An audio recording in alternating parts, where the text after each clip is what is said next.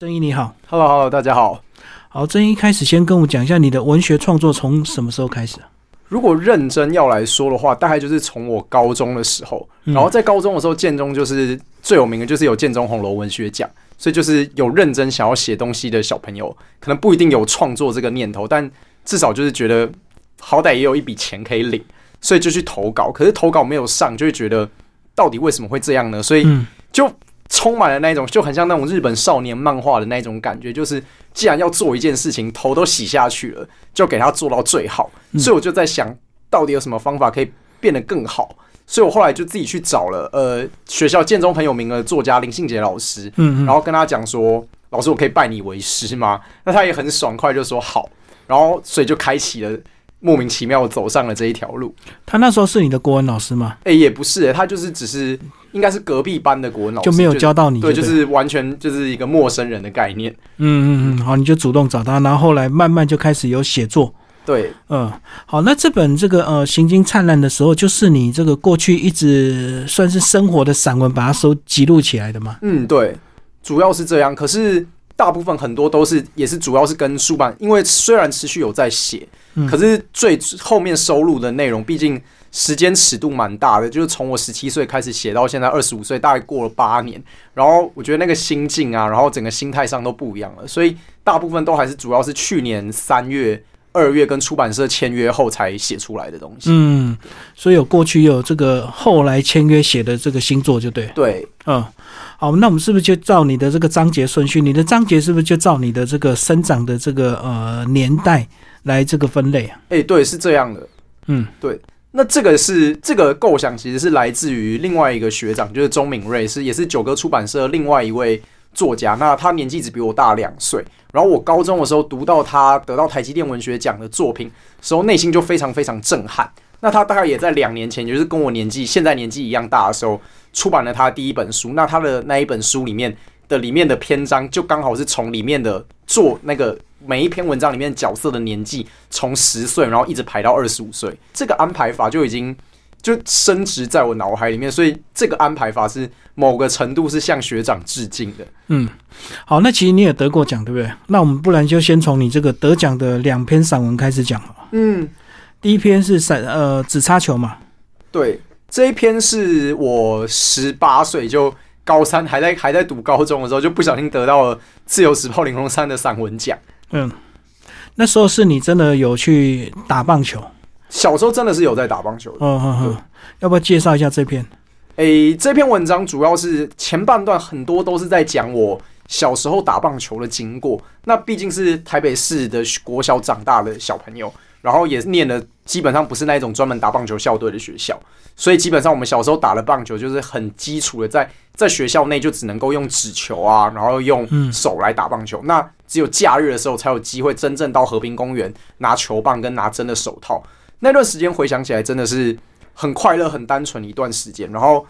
那个刚好班导师也很支持这件事情。那后来写这篇文章的原因就是。因为从国小毕业，然后到一直到高中快毕业这一段时间六年的时间，刚好其实就是一个人可以再重新念一次国小的时间。嗯嗯。可是就这六年之间，会发现当时小时候跟我一起打棒球的人，很多人走上了不一样的路。就是本来都以小时候都以为大家打棒球就会很好的，然后继续大家就继续往各自的道路前进，念一个继续念国中，然后继续念高中，然后继续往大学这样上去。但是后来才长到某一个程度，十七十八岁的时候，就会发现这个世界其实有点残酷的，就是觉得生活很像一个筛子，它会把同性质的人不断的筛，不断的筛掉，然后最后剩下跟你同性质的人。所以只插球这篇文章，就是在我十八岁的时候意识到这件，十七十八岁的时候意识到这件事情，然后回去写曾经跟我打棒球一起很要好的朋友，那为什么会？消失在我的生活里面，然后走上了他另外一条路，所以应该单纯就是功课的问题，对不对？我觉得这个是很现实的事情。我觉得我的第一个部分就是文章在写小学跟我的国中生活的时候，都在一直反省台湾的教育制度，就是因为毕竟就是很重视成绩，然后老师也都是用成绩在区分小朋友，所以。就会导，就会所以很容易会导致这种结果，导致成绩可能没有那么好的小朋友上了国中、上了高中后有很巨大的挫折感，然后不知道自己人生的方向，所以就完全走上了跟我不一样的道路。嗯嗯嗯，所以你一路上都是算功课一直很好的哦。对，就是就是就我觉得这个这个这种事情就很现实，就是爸爸妈妈有在在乎这件事，有督促这件事情，然后提供了够好的教育资源。所以我们后来在法律系的时候，我印象很深刻，就是法律系很有名的李茂生，台大法律系很有名的李茂生老师，他在上少年家事件事件处理法的最后一堂课，都会很认真的跟台大法律的小朋友，就是跟大学部的弟弟妹妹，也是当时我我说。你们将来可能都是会当法官的人，就是坐在台上，或者是可能会当律师、当检察官，都是高高在上的人。你们可能会遇到那些十五、十六岁，然后不小心走上歧途的小朋友。你要知道，他们那样做不不一定是他们的错，很有可能是因为在成长的过程中，你像你们这样的人，把他们资源夺走了。让他们成为没有资源的那一群人，他们现在才会在那个地方。嗯嗯嗯，因为真的小时候真的很少小孩子会自己主动去看书，一定是家庭有一些要求的，对，才会造成这个人生的这个路线啊，这个越差越远。对，但是你在这里面你提到是 K，K 是本来就是一个很有资质的一个这个投手嘛。嗯嗯，对，我觉得那个时候回想起来，就是真的就是很厉害，就是那个这。我们大家都是没有训受过训练的人，可是我觉得他就是个实力超过我们的人。嗯，对。但毕竟没有继续接受真正的训练，要成真正成为职棒选手也是很困难、很困难的。嗯，我懂。他可能就是比较有资质，手的臂力比较强，然后有一点这个投手的技巧。可是如果没有真正受到正规的训练，等他这个更成长之后，其实他的技巧就会输人家了。对，或者是他会受伤这样。对对对对对。嗯，因为等于提早被操坏了，对吧？嗯，然后那时候你很年轻，你就有自己的手套。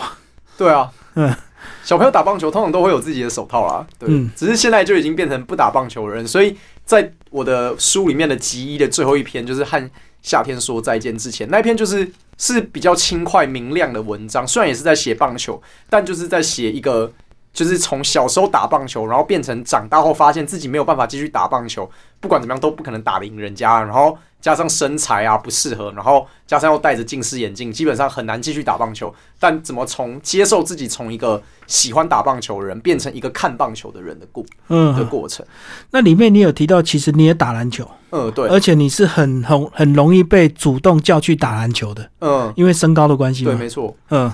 但说实在，其实打不好了。体型虽然是有优势，可是还是要有一些身体的柔软度，对不对？对啊，而且我觉得像我就是只是一个很身高很高的人，但没有特别到很壮，所以其实就大家都会说就是可以当 model 了。但扣掉当 model 以外，可能还要把脸遮起来才能当 model。嗯，然后但是真的要做任何运动，就是特别是那种体力强强烈冲撞的那一种，就基本上是没有办法打零。其实你在这个运动方面写了蛮多篇的，对，嗯嗯。所以你的这个国高中就是在这样的一个度过吗？主要是国中阶段吧，对不对？国小国中阶段，我觉得我的成长就是很典型的台湾教育体制下老师们希望长大的学生，就是乖乖的，该念书的时候就念书，然后该运动的时候就运动，然后在任何时刻做好该做的事情，然后扮演成老师想要样子，然后不会给老师出纰漏啊，找老师的麻烦，就是很乖很乖长大的那种学生。至少到国中，到国中毕业为止啊。嗯嗯嗯。然后里面还有提到你打这个曲棍球啊。嗯，曲棍球在台湾很少哎。那个东西其实蛮妙，就是虽然是曲棍球没错，但其实是用扫把，然后然后用瓶盖在里面打曲棍球。所以说实在，其实就是国中男生很低能、很无聊，然后在排解晚自习压力很大的那种时光，然后能够。把你手边拿到的东西，然后做一些荒谬，然后但又有趣的事情。哦，就曲棍球那个样子。对对对对，嗯，然后就是在呃下课跟晚自习前的那个空档，就对。对啊，你们的乐趣啊。对，那我觉得那一篇文章就是第一集的最后一篇吧。我觉得这个对我来说是一个很重要的转折，因为从那个时候，从就代表那是国中最后的时光，然后后来我就去。就念高中了，然后念高中就是念建中嘛，然后就全部都是男生，一群男生就会做出一些蛮疯狂的事情，比如说我们在同学庆生的时候，我们就是会用绳子把它绑在椰子树上，然后去买五罐可乐，然后疯狂的摇，然后把有可乐瓶打开，喷喷人家，嗯。所以基本上高中就已经陷入一个不太受控制的情况了。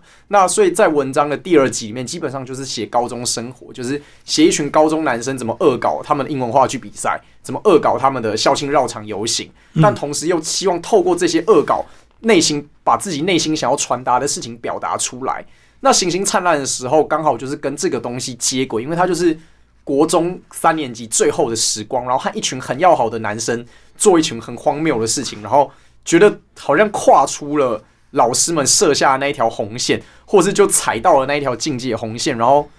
得到了很大很大很真实的快乐。嗯，好，那第二集呢就开始讲这个建中生活，然后里面就有提到，呃，包括这本书帮你写推荐文的这个林信杰老师，对你怎么去找他，然后去请他教你做一些文学创作。对，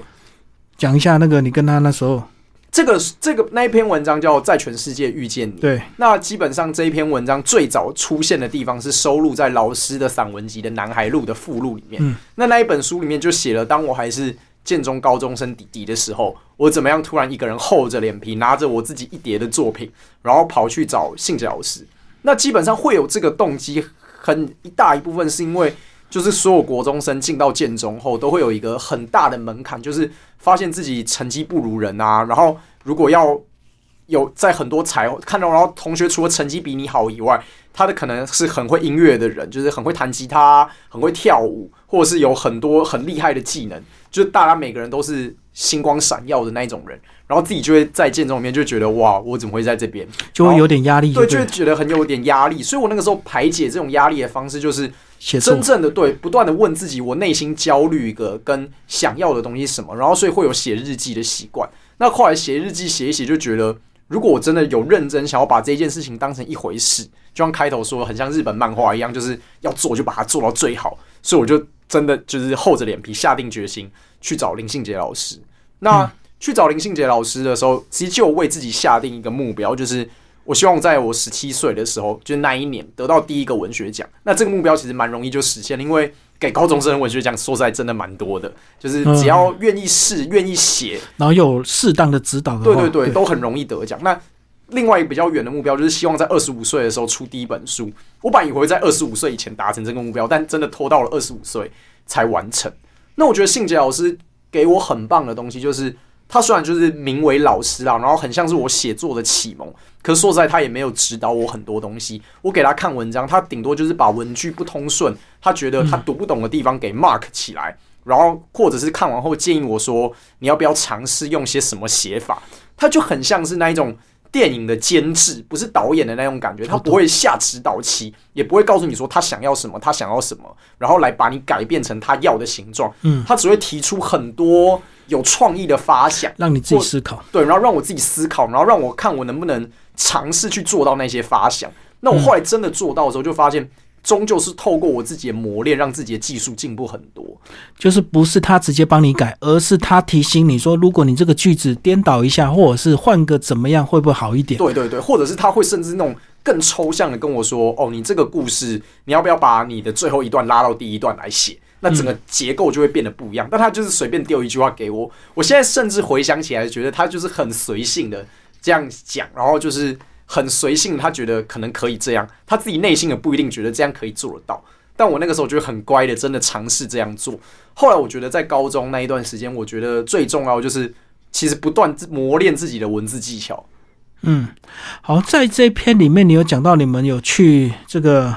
岛屿的南方嗯去做一个写作计划，就是高雄嘛。就是《慢行高雄》，对，后来就是二零一五年出版，然后今年又第二版出来的《慢行高雄》。那另外在这个章节里面，你有提到一些高中的社团生活，嗯，你要不要讲一下社团的部分？我高中的社团的时候就是比较荒谬，就是因为我们嗯在建中里面，通常原则上啊，因为有一堂课叫社团课，就大家必须要名字要隶属在一个社团之下。但我那个时候是同时身兼了两个社团，一个是天文社，另外一个是国标舞社。嗯那会加国标舞社基本上是一个很小很小的社团。那会加入这个社团的原因，就是因为毕竟这个社团人数很少，要想办法继续维持下去。快倒社啊，对，快倒，简单来说就快倒社。那对啊，因为你们是男校国标舞，你们没有女哦，对，对对，所以我们是跟北女的人一起跳的。跳哦，对，就是，但说实在，这个社团事实上现在也倒社了啦。嗯，对对对，那后来是学长姐发现我会跳，因为我国小的时候有学过，就是有有学过国标舞，所以他们就发现哇，竟然有会现成会跳的人，所以就把我想办法把我拉进去。那我被拉进去后，后来就是觉得对这个社团，好歹就小小的社团，对他维持下去有某个程度的责任感，嗯所以就继续待在那边了。那其实我正式的名单，我的名字是挂在天文社之下的。我懂，对，那天文社基本上就是也是一个蛮荒谬的地方，就是它名叫天文社，感觉像是学术性社团，但基本上在建中这种学术性社团都是挂学术之名，然后行联谊之实，所以我们的活动就是在每次段考完，然后或者寒假跟暑假的时候，就会找一群人。找其他学校的一群都是天文社的人，然后一起上山看星星。嗯对，那其实目的就是为了联谊，就对，也对，但是的确是有学到天文知识啊。但是说实在，因为我后来念了文组，这些东西也都忘光光了。我回想起来，就是我们每次准备要上山或下到海边去看星星前的准备，然后有时候每天，有时候早上睡醒很累起来的时候，都会那种梦里面的画面，都会是那种我们拖着很大的望远镜，然后站在那种海边的那种小小的台铁车站，然后再等要回台北的火车。第三个章节，这个天亮之前还有一百万个祈祷，这个就是大学生活。诶、没有这个东西，后来的蛮怪的，定位蛮怪的，因为我本来是是有想要照国小、国中、高中这样排上去，嗯但后来天亮之前还有一百万个祈祷，就是独立出来讲我的各种恋爱经过。对，但基本上也是照着年纪排上去的，就是从高中到大学的时候恋爱。所以就是有些爱情的成分，就对了。诶、对，基本上这篇就是给，就是就是说说搞笑一点，就是两性文集啊。你的恋爱经验应该蛮多的，对不对？我其实我其实不确定的，但我觉得大家会看起来觉得很多原因，就是因为我毕竟有写文章，然后认真把我后来想的事情，觉得对方带给我什么很重要的事情，或者是我回想起来觉得很美好、很珍贵的事情给记录下来。而且我觉得我是一个记忆力很可怕的人，就是嗯可以记到巨细靡遗的程度，然后我一直都会想要把我当时觉得最美好的一个画面给留下来，然后给大家看，就像是新海诚那种你的名字那种动画情节的，你看完这部电影后会回想到某一个很重要的画面的那一种感觉，所以大家看完后就觉得哇，也太逼真、太写实，然后太巨细靡遗了吧，所以就会莫名其妙地觉得好像谈过很多恋爱，其实没有。这一集里面除了后半段是写恋爱以外，就是天亮之前还有一百万个祈祷那一篇其实是联合晚报的邀稿，但其实前面有很多是写写那种单恋啊，或写失恋，或者是写暗恋未成功的故事。里面有一篇讲到曼谷，你为什么特别喜欢去曼谷？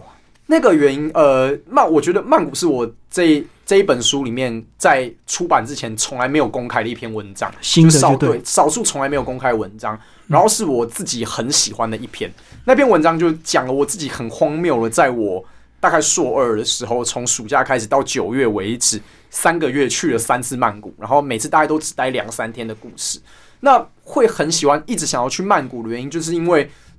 就是因为跟天亮之前还有一百万个祈祷，这边应该是前后座的关系。天亮之前还有一百万个祈祷，基本上就是写前女友是在当空姐。那如果大家从上下文可以看得出来，这个她在当空姐的地方就是新加坡，所以我都是去那个时候为了要见她，基本上我就是一个月去新加坡找一次她。但后来就是两个人就是莫名其妙就是消失在彼此生活之后，就很想念那一种，就一个人，然后为了去见一个人，然后搭很远的飞机去那个地方的感觉。可是我又不想再回到新加坡去，所以我才选了去曼谷。但我觉得后来去曼谷蛮快乐的事情，就是我在那边认识了一些当地的大学生，然后也都是蛮高学历的大学生，像是。如果对应成台湾，大概就是念台大医学系跟念正大新闻系的那一种等级的的那一种的同学们，就是有男生也有女生。那我觉得我跟他们聊天很快乐的感觉，就是我可以看到这个世界上的另外一群跟我年纪一样大，对，然后也在念大学的人，他们脑袋里面在想什么？所以他们比如会跟我们说，他会跟我讲很严重的曼谷的贫富差距的问题，对然后也会讲年轻人在他们的社会里面其实也是看不到未来的，或者是在讲说他们希望以后他们做这个工作能够变成什么样子。所以我觉得这是一个很妙的经过，因为我认识的那主主要是先认识两个泰国女生，然后认识了他们的其他大学同学。就，从他们延伸就对对对对，甚至还去他们大学同学的一些派对，或者是甚至去他们大学的一些学校看一些他们学校的排球比赛啊，或国标舞比赛的活动。那很妙，就认识了他们，然后基本上我都是跟他们讲英文啦，那就是认识了这个世界上另外一群人，跟我年纪一样大的小朋友们到底在想些什么。嗯，你这边有提到，那时候你一个人去泰国还会很容易被误会，对不对？嗯，一个男生到泰国通常都是要去做一些特别的 所以你那时候你都怎么解释？我就说，我我就我就会说，对我的文章里面一开头我就会跟你说，就我也我也我也我也不怕，我也不怕别人问我说去泰国怎么样，我就跟你我就会跟大家讲说，如果你真的要来跟我泰国玩一次，你就会知道了。嗯那我觉得现在疫情期间毕竟不可能嘛，但我觉得如果疫情结束，我回去泰国，当然就会去找我当时认识的那一群朋友，然后看看他们当时大学快毕业，现在真的已经大学在毕业了，在工作会是什么模样。那我觉得这跟一般观光客去看到的泰国会是完全不一样的。嗯嗯一般观光客去看到的泰国就会是水上市场啊、郑王庙啊，或者是一些很大的那个什么 Asia T 可的那一种观光景点。大的观光然后去坐船啊，然后觉得天气很热啊，觉得一定要去按摩啊，要吃路边很便宜的烧烤。但我真正的认识的那些泰国人后，就会知道，就像他们我们做的那一种观光客行程是不存在在他们的生活里面的。嗯他们其实就是很像我们一样，就是很就是为生活努力生存的一群大学生。然后，所以我觉得能够认识他们，是我我觉得我内心蛮幸运的一群人，就是你会对这个国家完全有不同的想法，跟觉得跟跟觉得看到了令真正看到了他们生活是长什么模样。嗯，对，你在里面有讲到，你非常享受这个早上出发，中午就到对，然后一到泰国之后就是夏天的感觉，对。嗯嗯。因为他们天气实在太好了，这样。对啊，里面你你有一篇讲到你有挑战这个法律这个呃在面试的过程，说举了一个例子，A 跟 B 相处的话，A 要不要这个收养 B 的小孩的这个问题，嗯你要不要讲一下这篇？这篇是就是这篇文章是也是我没有公开的一篇文章，但也是我自己很喜欢的，叫《听我们说话的人》。那他就是在写我的高中生活，然后写了我高中生活里面，我回想起来我最精彩而且最荒谬两件事情，就是嗯我的英文话剧比赛，还有我的英文校场校庆校庆的绕场游行，然后都是在讲我们班有一个非常非常厉害有才华的男生，鬼才是对，有一个很像鬼才般的男生，大家都以为他每天都在鬼混 f o r around，他就是他是吉他社的副社长，但每天感觉就是上课都一直在弹琴唱歌的男生，嗯嗯。可是总是可以在关键的时刻回答出关键的时刻做出让人意想不到的事情，然后让人觉得这个点子真好，我们就要用你的剧本当英文话剧剧本，我们就要用你的点子来当校庆进程绕场游行。那他的点子通常提出来都是可以充分的反映出现在的年轻人在想些什么，然后挑战大人世界的权威啊，挑战大人世界的价值观，让大人世界知道我们现在年轻人在乎的价值是什么，跟想要追求的事情是什么。嗯，我觉得他真的是一个非常非常厉害的人。那所以后来提到了我在写法律系考试的例子的时候，就写说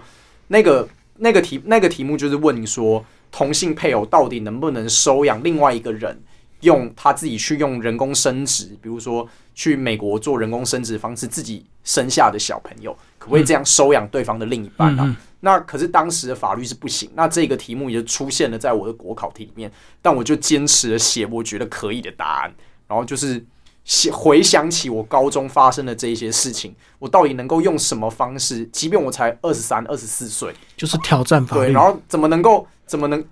怎么能够跟这个世界沟通，让这个世界听到年轻一代小朋友们真正想表达的事情跟所在乎的事情是什么？嗯嗯，所以当时是有一些道德考量吗。诶、也没有道德考量，就是单纯就是内心价值取舍的问题。我觉得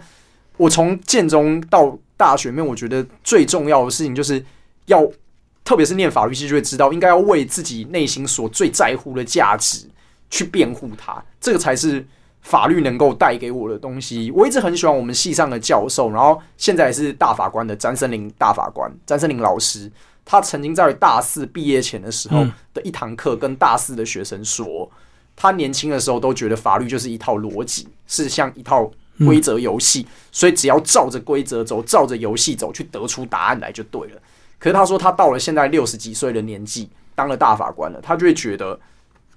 这种东西，法律这种东西，其实很大一部分就是良心的价值判断跟取舍。所以他说，他到了这个年纪的时候，都会放掉他的法律，然后仔细思考说，如果他不是一个懂法律的人，就单纯凭着他的良心跟凭着他长大的生活经验来想的话，他会选哪一边站？嗯，然后选了那一边后，再来想法律能不能够支持他这个观点。所以我觉得，我得到从老师这一句话得到非常巨大的启发，就是如果你真的只是操弄法律，就会变成大家的，就是照着法条逻辑规则走，你就会变成那一种法匠。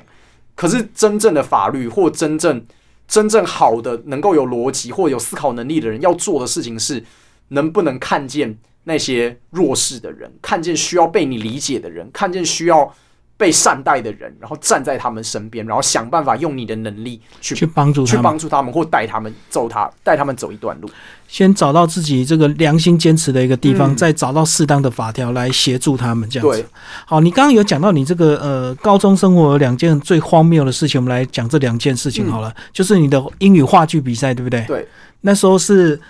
呃你们一开始的时候都不把这个英语话剧比赛当一回事，对，毕竟要写剧本，然后要一群人就很麻烦就对准备服装，超级麻烦的。嗯，那后来就是因为你这个鬼才同学突然冒出来，你们就真的真的把他演出来。对，那要不要讲一下大概是怎么样？对，那他想他想出来的，因为我们基本上就是距离比赛剩下一个礼拜了，别班基本上都已经完全准备好，可以准备上台表演了。可是我们班就是连剧本什么都没有，所以就一群人就是完全在摆烂。可是没有办法不参加，所以我们本来就真的已经准备要摆烂到底的时候，我的那种那位非常非常天才天才的同学，他想出了一个剧本，他说我们来演一出抢劫案。嗯，可是他这一出抢劫案并不是就是像福尔摩斯的那一种，或者是柯南的那种抢劫案来抓出真的凶手是谁。他要演的是媒体眼中的抢劫案，所以他我们的画面设定就是每一幕每一幕就是一个不同的电视台，然后有一个人会坐在台下转节目，每一个电视台都会报道这个抢案到底什么样子，然后去